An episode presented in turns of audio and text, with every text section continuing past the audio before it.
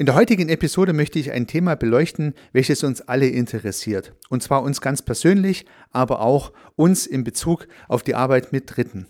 Es geht um die Motivation.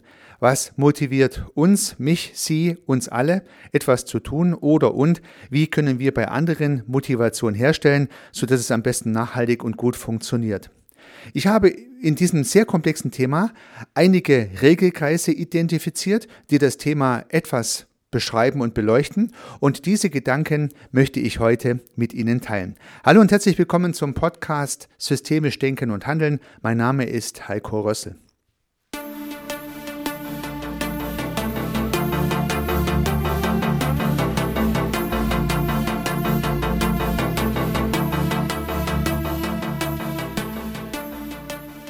Natürlich Liebe Zuhörerinnen, liebe Zuhörer, und das möchte ich gleich vorwegstellen, habe ich nicht den Anspruch, in ein paar Minuten Podcast dieses sehr komplexe Thema der Motivation allumfassend zu beleuchten. Das wird nicht gelingen.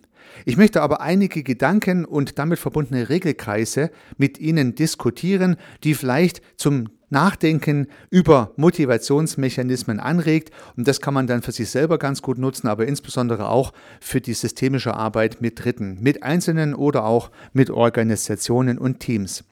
Denn gerade im Business-Kontext wird das Thema Motivation häufig mit naja, einem falschen Konstruktionsansatz entwickelt. Und genau darauf möchte ich im Weiteren etwas detaillierter eingehen. Lassen Sie uns also Regelkreise der Motivation beleuchten und ich möchte beginnen mit der Frage, was überhaupt jemanden motiviert, etwas zu tun.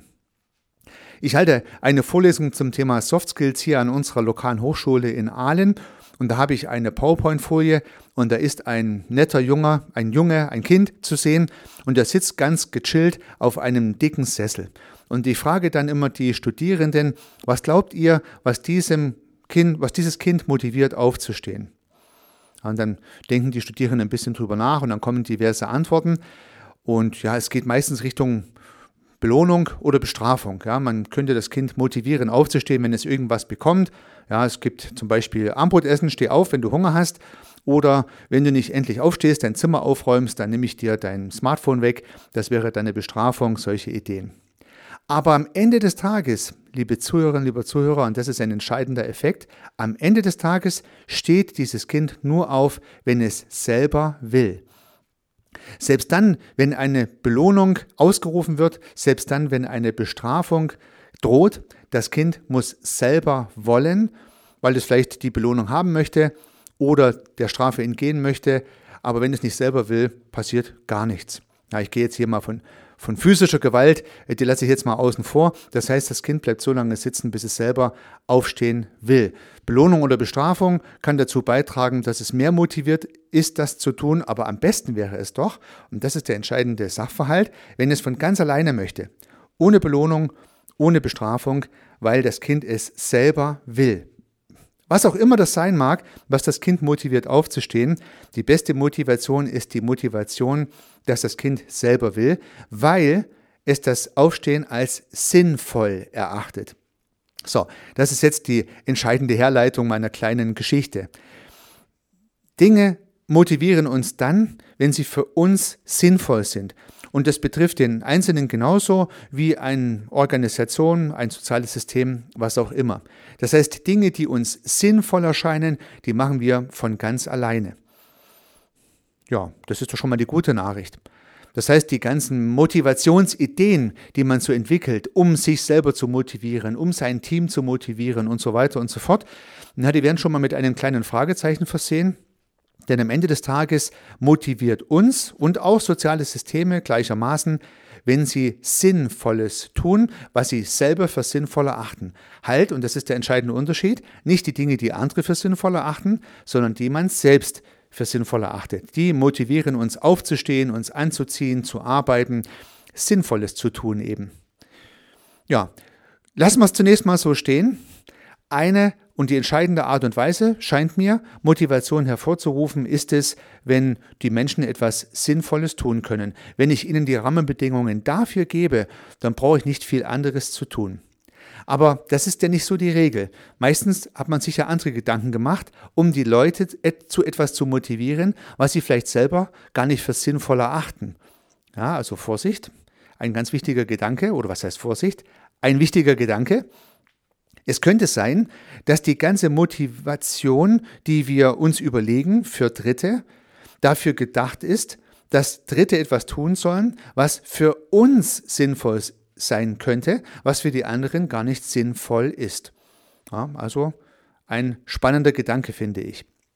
Und mit diesem Thema hat sich ja unter anderem Friedrich Herzberg intensiv beschäftigt. Man kennt die Zwei-Faktoren-Strategie, aber auch Kita und Karotte von ihm. Ja, ich möchte mal auf Kita und Karotte eingehen in aller Kürze. Also Herzberg macht es wohl an einem Esel fest und sagt, ja gut, was gibt es für Möglichkeiten, dass ein Esel etwas tut, was ich will. Ja, man merkt schon, nicht der Esel hält es für sinnvoll, sondern ich möchte gern, dass es der Esel tut. Nun habe ich so zwei Handlungsmöglichkeiten. Ich kann ihm eine Karotte hinhalten, also ich kann ihn belohnen, dass er etwas tut, was ich gern möchte. Oder Kita, Kick in the Ass. Ich kann ihn in den Arsch treten, auf Deutsch gesagt, und erreiche damit, dass er das tut, was nicht er will, sondern was ich will. Also einen Arschtritt verpassen. Bestrafung, könnte man sagen.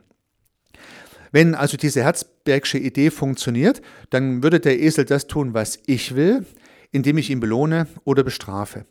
Und nun hat man dieses, naja, Modell, von dem Herzberg, glaube ich, selber sagte, dass es nicht der Motivation dient, sondern nur ein Anreizsystem letztendlich ist. Dieses Modell hat man schon für Erziehungszwecke, aber auch für Motivationszwecke in Organisationen und Unternehmen gewaltig hergenommen. Es gibt diverse Bestrafungen, wenn Dinge nicht getan werden, die äh, nicht getan werden sollten aus Sicht von anderen und es gibt Belohnungen, wenn Dinge gemacht werden, die gemacht werden sollten, wiederum aus Sicht von anderen. Das heißt, wir Menschen werden gesellschaftlich und sozial in unseren Organisationen, aber auch in der Gesellschaft durch Gesetze und Regeln in Strukturen hineingepresst, die uns dazu nötigen, das zu tun, was andere wollen, nicht das, was wir für sinnvoll erachten, sondern das, was andere denken, dass es sinnvoll ist. Und nun bestrafen oder belohnen uns diese anderen dafür, dass wir das tun, was sie wollen. Ja, das ist ein gewaltiger Unterschied. Das heißt, für uns muss es gar nicht sinnvoll sein, sondern wir wollen vielleicht nur der Bestrafung entgehen oder die Belohnung abkassieren ja, das heißt, es geht gar nicht darum, dass wir was Sinnvolles für uns tun, sondern der Junge steht vielleicht auf, weil er halt, naja, essen möchte. Ja, also er selber wäre vielleicht nicht aufgestanden, aber wenn das Essen nun mal fertig ist, steht er halt auf. Oder er möchte sein Smartphone behalten, also steht er auf und räumt sein Zimmer auf, nicht weil er es für sinnvoll erachtet, sondern weil er die Bestrafung minimieren möchte. Und so verhalten wir uns ja an gewisser Weise an gewissen Stellen auch. Wir wollen Strafe vermeiden oder vielleicht auch mal eine Belohnung erhalten und machen dafür das, was andere von uns wollen. Da entsteht übrigens ein nettes, vielleicht gar nicht so offensichtliches soziales Gefälle, was aber eine Auswirkung hat. Wenn uns einer belohnt für das, was wir tun, oder wenn uns einer bestraft für das, was wir nicht tun, dann erhebt er sich ja ein Stück weit über uns. Da muss man vielleicht noch mal in aller Ruhe drüber nachdenken. Jemand, der uns belohnt für etwas, was er möchte, dass wir es tun, oder jemand, der uns bestraft für etwas, das er möchte, dass wir es nicht tun, erhebt sich damit über uns. Denn er nötigt uns dazu, etwas zu tun, was wir nicht für sinnvoll erachten, was er für sinnvoll erachtet. Und wenn er nun die Macht hat und die Möglichkeit, das zu tun, dann erhebt er sich über uns. Okay, so weit, so gut. Das heißt, wir als diejenigen, die die Belohnung bekommen oder die Strafe vermeiden, schauen gedanklich nach oben, der andere schaut gedanklich nach unten. Das führt na, zunächst mal zu geschicktem Verhalten. Ja, also wir, die unten stehen mal in diesem Beispiel, verhalten uns geschickt, ja, nehmen mit, was wir kriegen können, machen vielleicht dann trotzdem, was wir für sinnvoll erachten und alles sowas.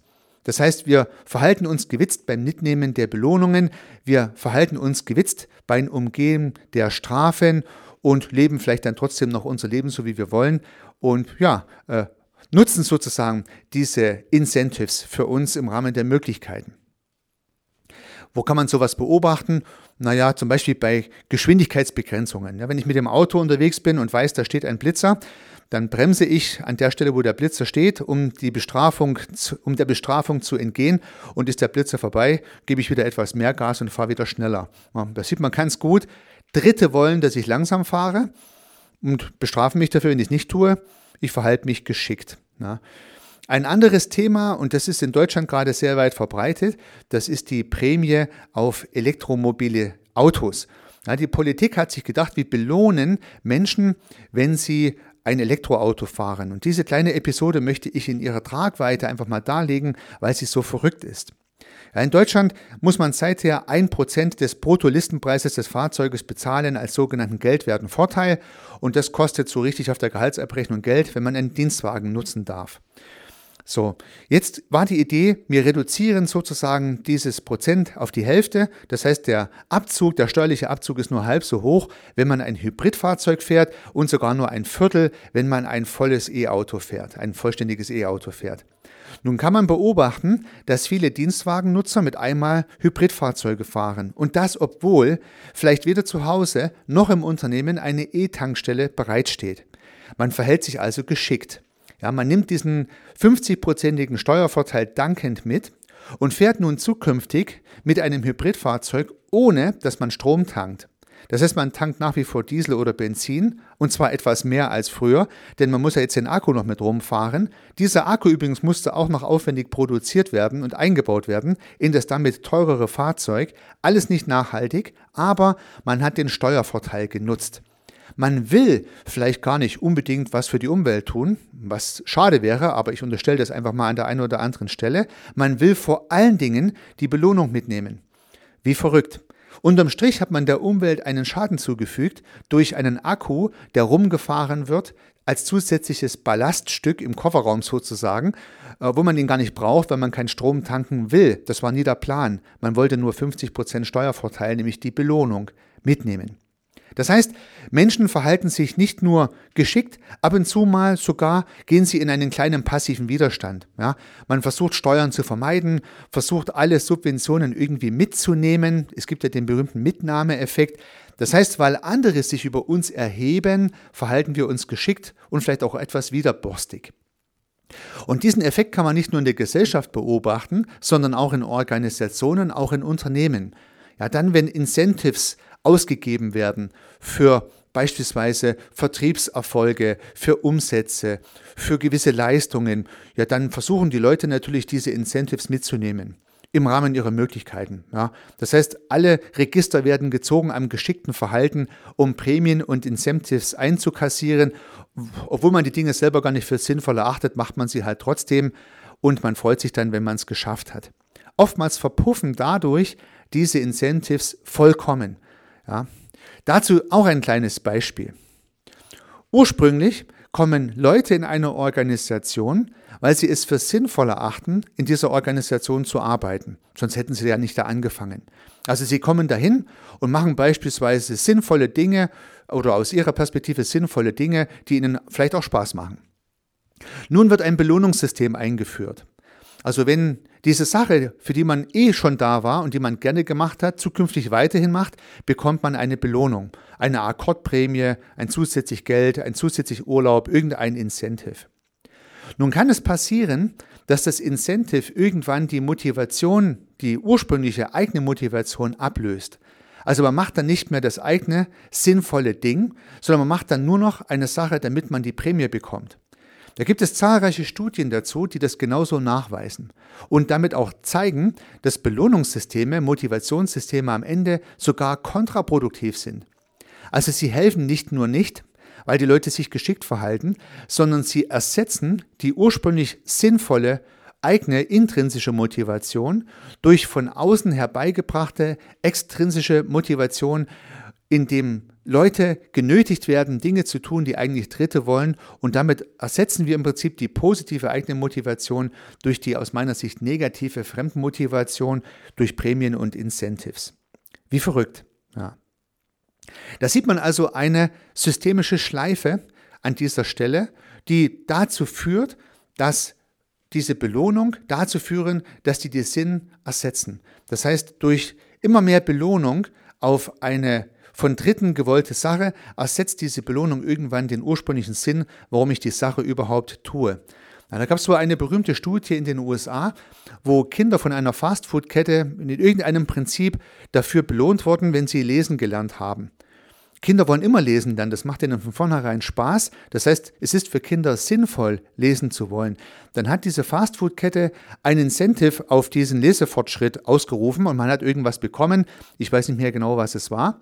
Und dann hat man irgendwann dieses Programm eingestellt und konnte nachweisen, dass dadurch die Kinder hinterher schlechter gelesen haben, als hätte man dieses Programm gar nie gehabt. Verrückt, oder? Also das heißt also, die zwischenzeitlichen Incentives haben dazu geführt, dass das Ganze nach hinten losging. Ja, also das ist ein spannender Regelkreis, den man an dieser Stelle beobachten kann. Was ist das Fazit aus dieser Beobachtung, aus dieser Interpretation von Motivationsmechanismen, aus dem großen Regelkreis der Motivation? Am besten scheint es zu sein, wenn ich die eigene Motivation der Menschen nutze, um diese zu unterstützen und zu untermauern. Und wenn ich möchte, dass Leute andere Dinge tun oder zusätzlich tun oder vielleicht auch gewisse Dinge lassen, die sie seither gerne gemacht haben, dann macht es am meisten Sinn, deren Haltung zu beeinflussen. Also nicht sie zu zwingen, das nicht zu tun oder zu belohnen, das zu tun, sondern versuchen, deren Haltung, deren Einstellung zu gewissen Dingen zu ändern. Also wenn Leute beispielsweise sich dieses Elektroauto kaufen würden, weil sie wirklich fossile Brennstoffe vermeiden wollen und weil sie dann vielleicht in dem Zuge sich eine Photovoltaikanlage aufs Dach bauen, um auch Sonnenstrom tanken zu können, dann wäre das ja sinnvoll, weil sie es für sinnvoll erachten und nicht, weil sie sich die Prämie vom Staat ziehen wollen. Das heißt, zusammenfassend ist es sinnvoll für sich selber übrigens auch und für Dritte, dafür zu sorgen, dass die Menschen das, was sie tun, für sinnvoll erachten und wenn ich möchte, dass sie andere Dinge für sinnvoll erachten als seither, wenn ich da gewisse Änderungen mir vorstellen könnte oder mir wünschen würde, dass ich sie dann bei dieser Haltungsänderung unterstütze.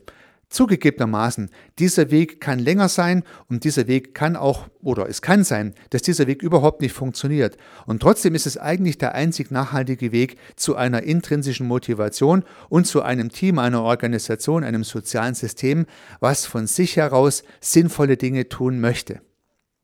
Ja, nun habe ich ja eingangs schon angekündigt, dass ich nicht den Anspruch hatte, das Thema der Motivation vollständig zu beleuchten. Dafür ist es viel zu komplex für die paar Minuten Podcast. Aber vielleicht konnte ich den ein oder anderen Gedanke bei Ihnen initiieren und das wäre ja schon super und hilfreich. Das würde mich freuen.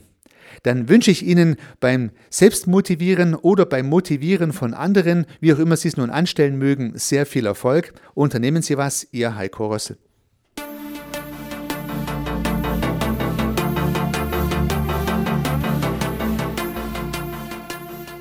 Ich freue mich, dass Sie diese Episode angehört haben und hoffe natürlich, dass sie Ihnen gefallen hat und dass Sie was davon mitnehmen können.